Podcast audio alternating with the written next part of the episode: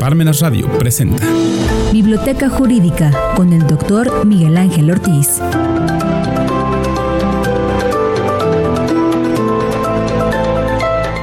Buenas tardes, señoras y señores. Sean ustedes bienvenidos a desde la biblioteca de Miguel Ángel Ortiz Cabrera. Estamos en parmenasradio.org. Fíjense que mm, tenía eh, pensado tratar, y así lo vamos a hacer, algunos temas que nos han ido brincando durante esta semana. Por ejemplo, eh, encuentro la discrecionalidad del plea bargaining, que es el equivalente a nuestro criterio de oportunidad de acá en el Código Nacional de Procedimientos Penales, pero el plea bargaining es la institución derivada o aplicada en los Estados Unidos de Norteamérica.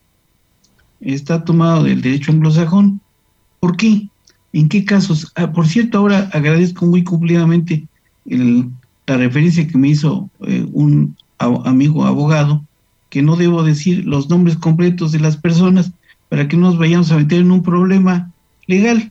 Entonces, si esto es así, el señor Iván N., que fue condenado finalmente a 10 años de prisión, y él se había declarado culpable con la idea de que fuera, em, de que le redujeran la pena. Y entonces eh, le, van a decomisar lo, el dinero del que él se hizo ilícitamente y que se llevó a la Unión Americana, porque fue acusado por conspiración para la introducción de eh, cocaína. Y él eh, declaró en el asunto, no creo que no fue en el señor Guzmán, lo era, sino en el asunto del licenciado, bueno, del señor eh, Genaro N., que ya saben ustedes quién es, pero entonces lo hizo con la idea de que le redujeran la pena, pero el juez mm, federal, el juez Brian Cogan, no creyó en ese artificio y entonces lo condenó a 10 años. Pero acabo de encontrar, en, revisando el libro de introducción al derecho de los Estados Unidos, aquí está, de Peter Hay, publicado por Butterworth Publishers, algo que es de llamar la atención. Fíjense que en el caso del señor Joaquín N., que le fue, fue condenado a una cadena perpetua más 30 años, resulta que en la página 198 de ese libro dice que se puede aplicar o puede promover un habeas corpus cuando exista una violación a los derechos constitucionales del acusado. Y eso pasó acá. ¿Por qué? Para haber sido detenido, más bien para haber sido juzgado allá, fue con pruebas obtenidas acá, pero acá tuvieron que haber obtenido la autorización de un juez de distrito en medidas cautelares. Eso no se hizo. Y eso afecta el debido proceso legal de allá, porque además el tribunal, el juez de allá no era competente, porque el, los juzgados que lo reclamaban eran California y Texas, y por intromisión del señor Luis Videgaray, que no es abogado, es economista y creo que no tan malo, tan no era tan malo que saqueó de una forma desmedida al país, a nuestro país. Entonces lo mandaron a, Nueva York y el juez asumió la competencia indebidamente, porque por esa razón hay esa violación constitucional, lo cual hace factible que el señor Jeffrey Lickman, que es su defensor, pueda impugnar a través de la habeas corpus por esa violación constitucional al juicio y a la condena que ya fue confirmada en la apelación y que le impusieron al señor Joaquín Guzmán, bueno, Joaquín N, para que no quedemos mal, de tal manera que si se respeta en acatamiento pleno a los preceptos constitucionales de allá, ¿saben qué? Finalmente le debieran revocar la sentencia, porque fueron eh, obtenidas esas pruebas contrarias a derecho. O sea, no fueron, si, si, hubieran obtenido la autorización del juez de distrito en medidas cautelares de acá, sí podrían surtir efectos allá perfectamente bien, pero como no se hizo, eso está bailando. No sé si no se hayan percatado la defensa, pero como es un despacho muy fuerte, presumo que van a estar guardando ese as bajo la manga para hacerlo valer ante el juez federal allá a través de la habeas corpus, de tal manera que sea la última instancia que tenga este señor Joaquín N para tratar de que se le revoque la sentencia. Pero volviendo al punto de partida del señor Iván N, pues sencillamente su argucia, su artificio, no le funcionó y era una de las piezas clave del señor Genaro N cuando trabajaba, cuando era secretario de Seguridad Pública.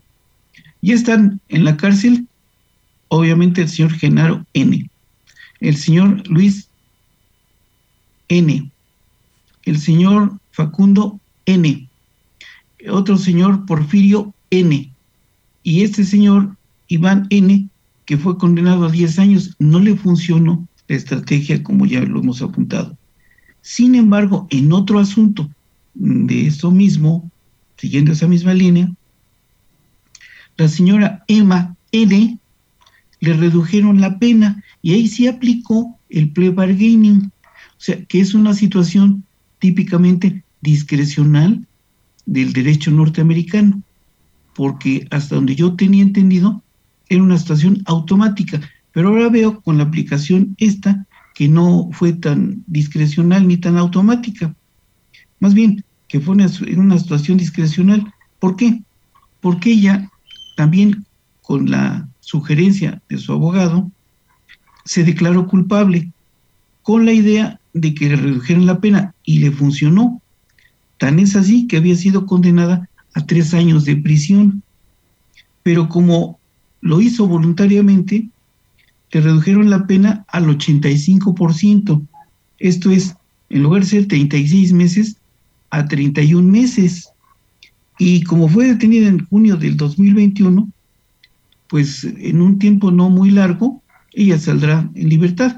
Y presumo, dije presumo, o sea, es posible que en el caso de su esposo, también, si él canta las mañanitas allá, y declara el contubernio que tenía acá con las autoridades de acá, también le reduzcan la pena, porque ya pasó con el grande, otro de los señores que ese sí declaró en el juicio del siglo allá, y ya le redujeron la pena, y al parecer ya está obtuvo su libertad.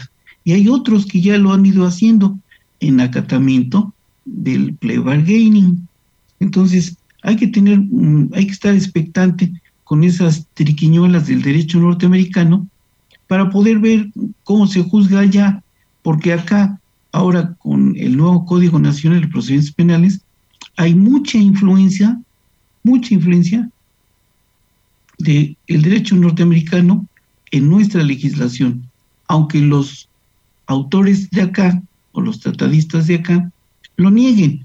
La verdad es que no es así basta sumarse a los libros que hemos apuntado, al derecho del common law del doctor López Monroy, otros más, el hecho penal de Estados Unidos de el mundo Hendler, eh, el otro más que tenemos por ahí, que es una, fueron dos tomos, y el derecho constitucional también de Estados Unidos, que es algo muy importante y, y muy interesante, analizar el derecho comparado para ver en qué medida es mm, procedente o es conviene, o más bien es similar a las instituciones que ahora nos están rigiendo.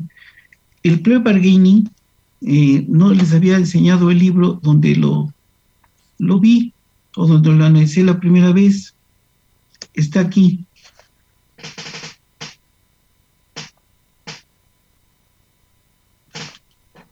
Está en la página 23 y en la página 24, este libro del el magistrado Esferlaza, que antes de que entrara en vigor acá, él se paseó por todo el, país dando conferencias de cómo era aplicable este sistema acusatorio adversarial y cómo iba a entrar en funcionamiento en nuestro país. Ha estado haciéndose, yo no estoy de acuerdo con algo que opina el doctor Rubén Quintino Cepeda, porque en verdad lo que está pasando con nuestros jueces, y lo acabamos de ver en un asunto que comenté aquí la semana pasada y la antepasada, es que los jueces por falta de lectura, ¿saben qué? Ah, lo que han hecho es muy sencillo, que se volviera un juez, un juzgado eh, oral inquisitivo, un juicio oral inquisitivo, y eso deja mucho que desear por la falta de estudio de muchos jueces, aunque les duela. ¿Sí? Y no lo digo yo, lo dijeron dos connotados tratadistas a quienes aprecio y respeto mucho. Uno, el doctor Simón R. Bazán, y otro, el doctor Carlos Daza, que lamentablemente por el COVID mm, falleció el año pasado. Pero eran gente muy talentosa y conocen muy bien la materia. Entonces, lo único que sucedió fue que los, fue tan mm, sorpresivo o tan deprisa la entrada en vigor del sistema acusatorio adversarial en nuestro país, que por eso surgieron todos esos problemas. ¿A qué se debió? Ya lo dijimos en una ocasión. Lo que sucedió fue que el gobierno federal dio el dinero para que se instalaran las casas de justicia en todo, el, en todo el país. Pero lamentablemente en el caso de nuestro estado, el señor Moreno Valle, como tenía una voracidad económica impresionante, ¿qué pasó? Se robó el dinero, aunque nos digan que no. Entonces, en lugar de haber 50 eh, salas de audiencia, hay 15, porque no hubo el dinero suficiente, porque el dinero, lo otro, se lo llevó. Y bueno, si está vivo, a donde esté, él sabe que estoy diciendo la verdad. Y si no está, eh, si, ya eh, pasó a mejor vida, también ha de saber que se robó el dinero. Bueno, otra cosa que les quería comentar que es de gran interés es eh, que una señora que se llamaba Muna Dora Buchalín, fíjese que esta señora fue la que en verdad descubrió la complicidad que existía entre los funcionarios de primer nivel para llevar a cabo la estafa maestra, razón por la cual la señora Rosario N se encuentra privada de su libertad en, el reclusorio de Santa Marta, Catitla. Esta señora, eh, una Dora Uchay, Uchalín, resulta que descubrió ese contubernio que había entre la Secretaría de la Función Pública, el Sistema de Administración Tributaria, Cedesol, la Secretaría de Hacienda, ¿y quién creen que, qué creen que le hicieron a la señora en lugar de premiarla? Que la despiden injustificadamente. Y ella ha andado dando conferencias sobre lo que considera que es la corrupción en su máxima expresión y tiene toda la razón del mundo. Esa eh, señora, esa funcionaria o esa licenciada, lo que sea, ¿saben qué? Debían presionar, debían premiarla, como fue al señor Santiago Nieto. A ambos los persiguieron políticamente y fueron objeto de amenaza. ¿Por qué? Solo por haber dicho la verdad. ¿Cómo creen ustedes que eso sea justo? Yo pienso que no, pero bueno, ni hablar. Ese es nuestro México lindo y querido. También quería comentar que eh, se queja o se duele el señor eh, López Obrador de que los contratos leoninos que hubo entre empresas españolas con nuestro país. Tiene razón, tan es así que ya a Iberdrola le cancelaron algunos contratos administrativos, porque esos también pueden ser rescindibles, o sea, dejarlos sin efecto. No lo digo yo, vamos a, a este libro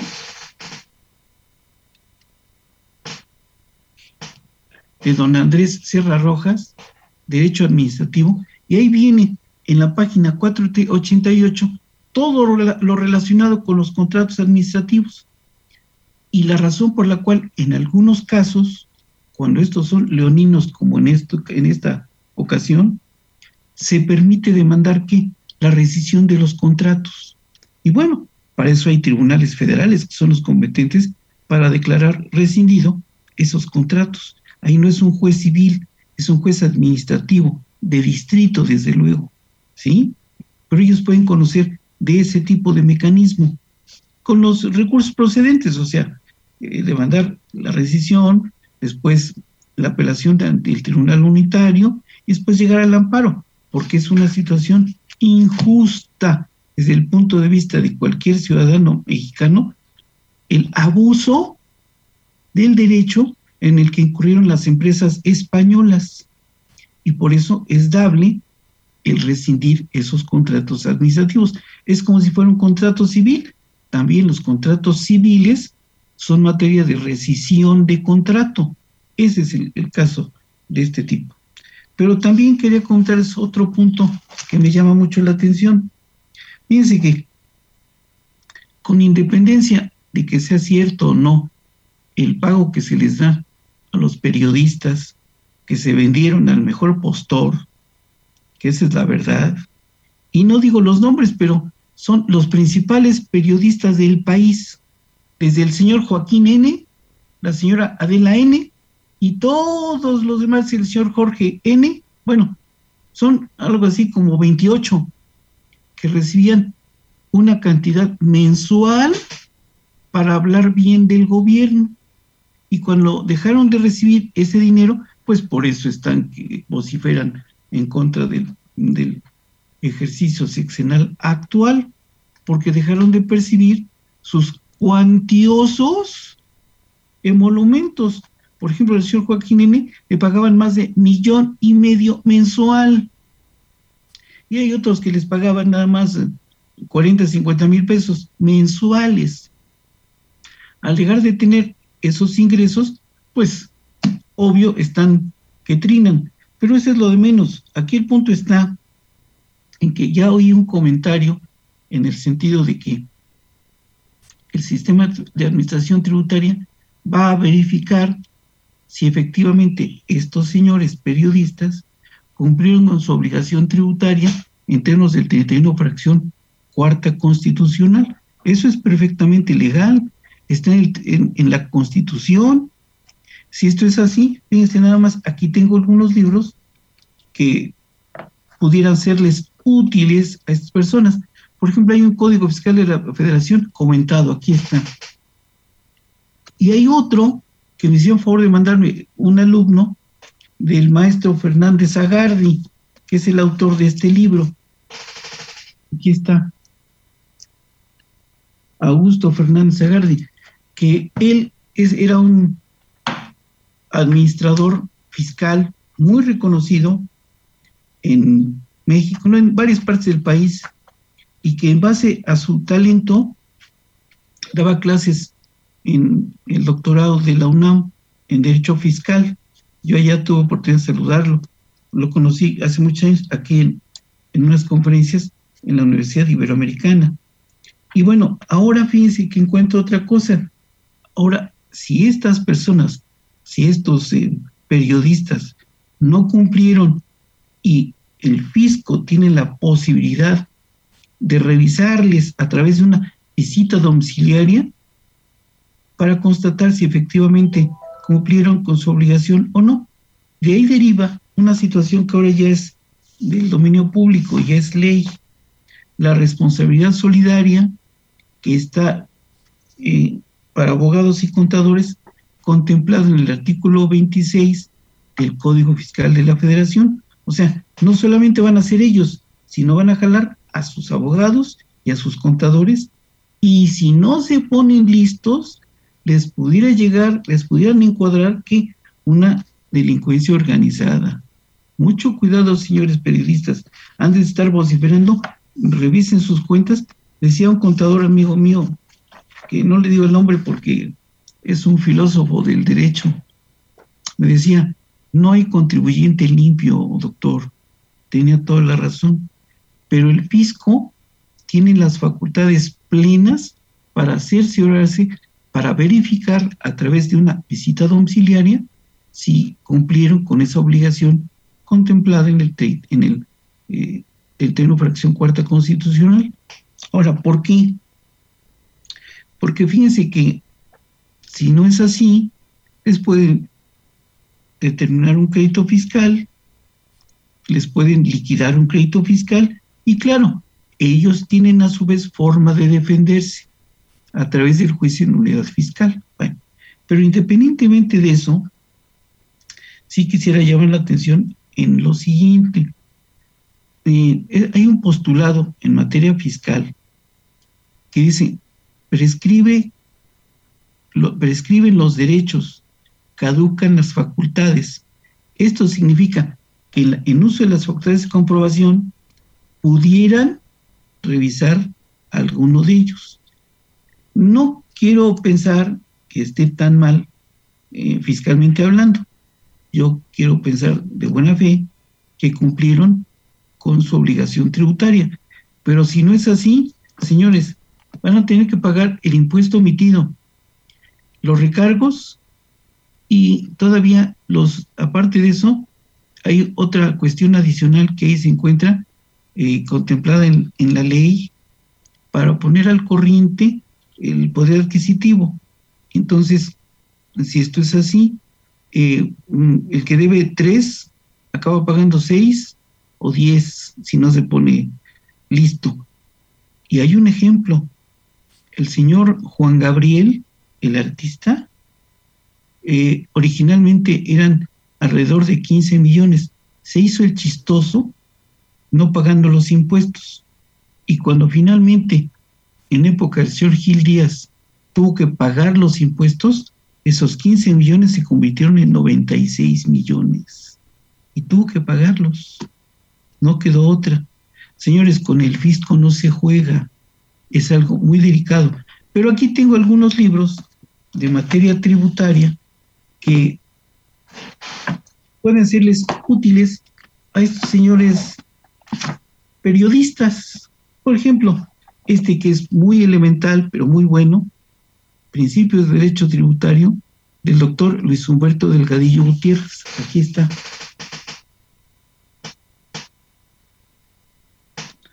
La editorial es Limusa, pero es muy buen libro, muy elemental. Yo he tenido la suerte de alternar con él en algunos exámenes de doctorado. Otro que también es muy bueno, que me fue muy útil, Derecho Fiscal Mexicano de Gregorio Sánchez León. Aquí está. De Cárdenas Editor. Aquí está. Aquí está.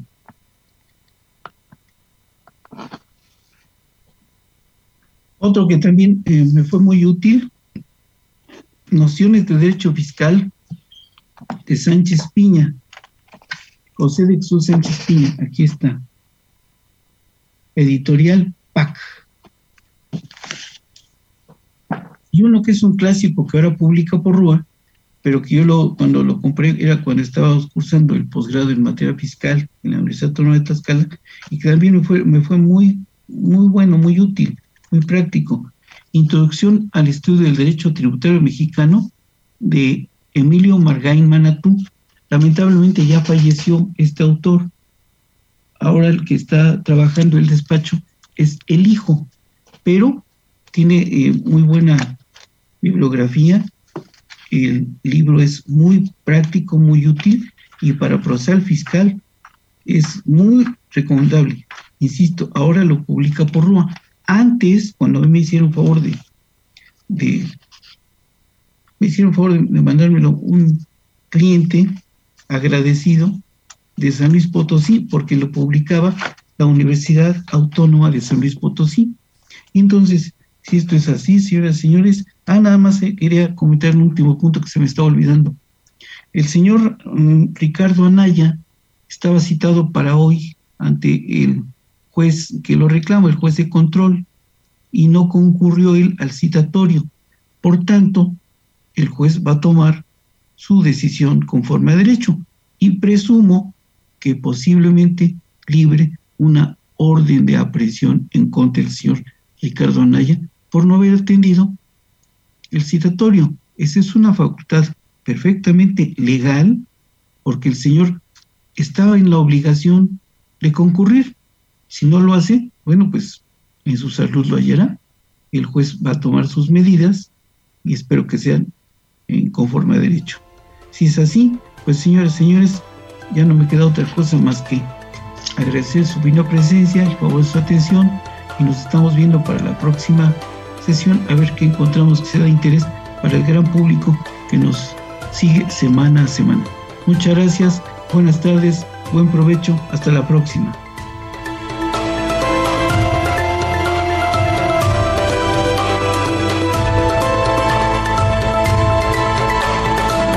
Radio presentó Biblioteca Jurídica con el doctor Miguel Ángel Ortiz.